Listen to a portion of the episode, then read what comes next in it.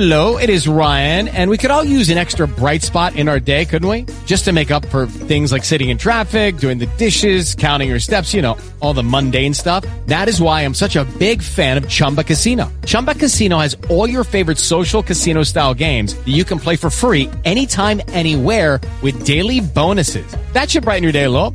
Actually, a lot. So sign up now at chumbacasino.com. That's chumbacasino.com. No purchase necessary. VGW Group. Void were prohibited by law. See terms and conditions. 18 plus. Okay, round two. Name something that's not boring. A laundry? Ooh, a book club. Computer solitaire, huh? Ah, sorry, we were looking for Chumba Casino.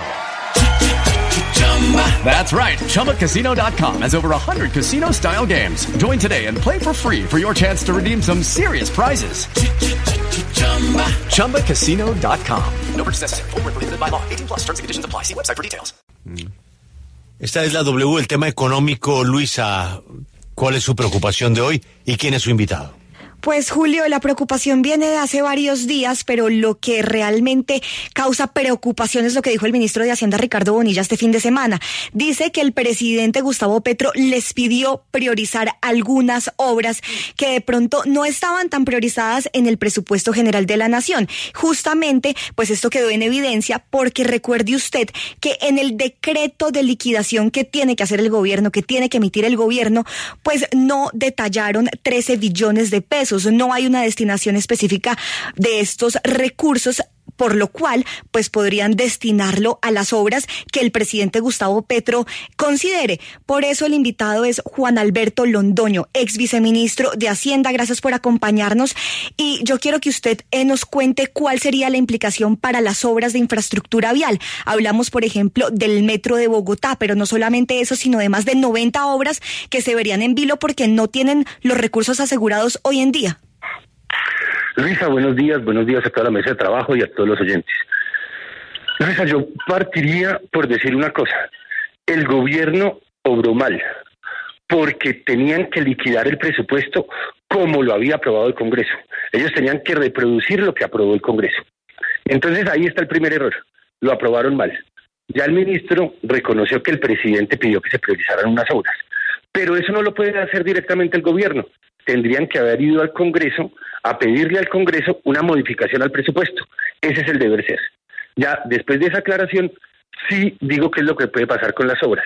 Las vigencias futuras son el compromiso que hace la nación para decir voy a pagar una obra que la voy a pagar a plazos. Entonces, desde el principio autoriza que cada año se paguen unos recursos para esos contratos. Ejemplo, el metro de Medellín, el ejemplo del metro de Bogotá, ya el metro de Medellín no, pero todos los años nosotros pagamos obras con recursos que asignamos y con contratos que hicimos previamente. Y ese es el primer compromiso que uno pone en el presupuesto general de la nación. Voy a pagar las obligaciones previamente adquiridas. Lo que están pretendiendo es no pagarlas y buscar una forma de priorizar otros proyectos, pero no tienen esos recursos. Entonces, o no se hacen los nuevos proyectos o no se pagan los contratos anteriores. ¿Y qué pasa? Que eso pone en riesgo la ejecución de todas las obras.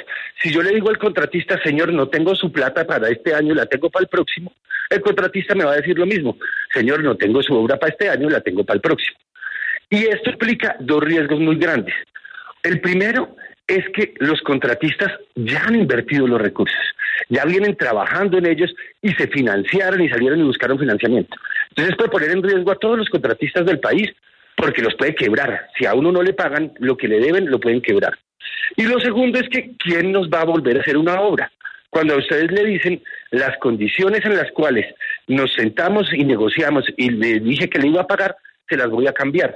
Entonces pone en riesgo es el desarrollo de la infraestructura en el país porque genera inseguridad, genera inseguridad jurídica de decirle a las personas, señores, yo no les voy a pagar el día que les dije que les iba a pagar, sino les voy a pagar otro día. Doctor Londoño, pero, pero aquí lo que, lo que usted señala y lo que han eh, advertido varios expertos es delicadísimo e incluso hay quienes señalan que es abiertamente ilegal hacer lo que está haciendo el gobierno nacional, que el presupuesto necesariamente tiene que volver a pasar por el Congreso de la República. Pero Julio hacía una pregunta clave. En este momento, en este punto del paseo, ¿quién le puede ordenar al gobierno nacional que devuelva el presupuesto al Congreso de la República o expida el decreto priorizando esas obras? Pues en ese caso tendría que presentarse una demanda. Cualquier ciudadano podría hoy demandar la liquidación del presupuesto, el decreto, y ese decreto tendría que suspenderse. El Consejo de Estado tendría que decir es ilegal porque no eh, refleja lo aprobado por el Congreso y en ese momento entraríamos en un problema grandísimo y es que no tendríamos presupuesto para ejecutar este Pero, año. pero mientras, no e- pero mientras eso sucede ya se, ya se gastaron la plata. Claro, pero hoy qué está pasando?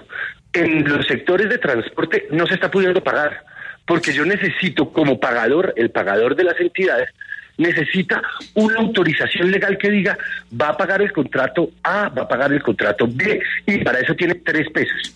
Hoy no podrían pagarlo, porque no tienen esa autorización.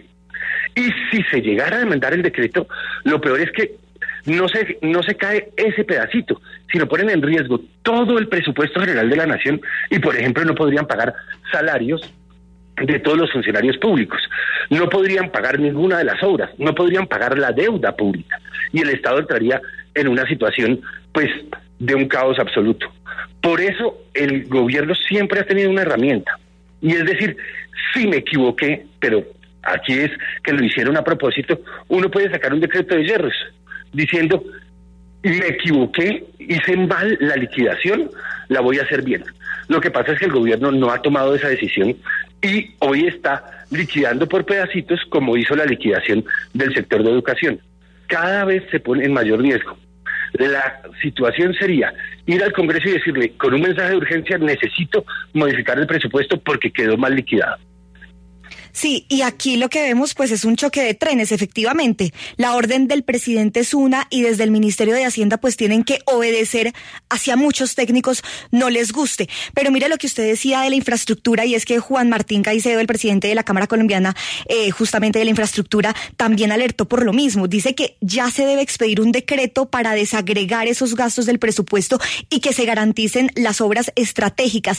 Es decir, que hoy en día lo que usted dice es que el Invías no está pudiendo, ejecutar absolutamente nada porque las obras eh, que debían estar en el presupuesto general no tienen esa destinación.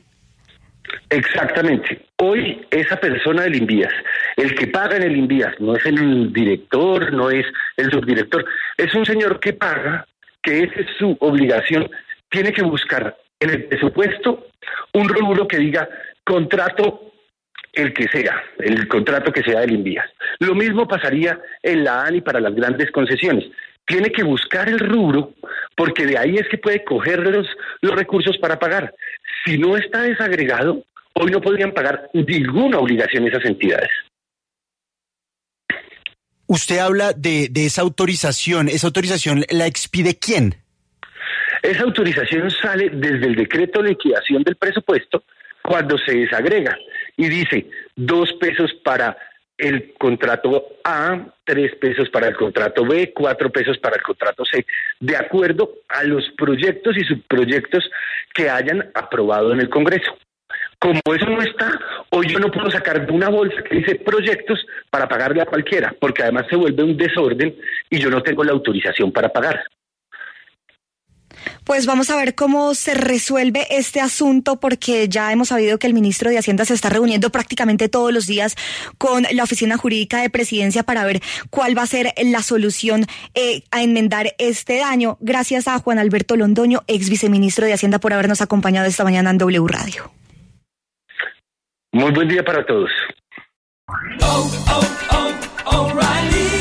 ¿Necesitas ayuda? En O'Reilly Auto Parts te ayudamos. ¿Necesitas algún consejo? Te aconsejamos. Nuestros profesionales en autopartes están siempre disponibles para ayudarte a encontrar lo que necesites. Excelente servicio al cliente es solo una de las ventajas que ofrece O'Reilly Auto Parts. Los profesionales en autopartes. O'Reilly Auto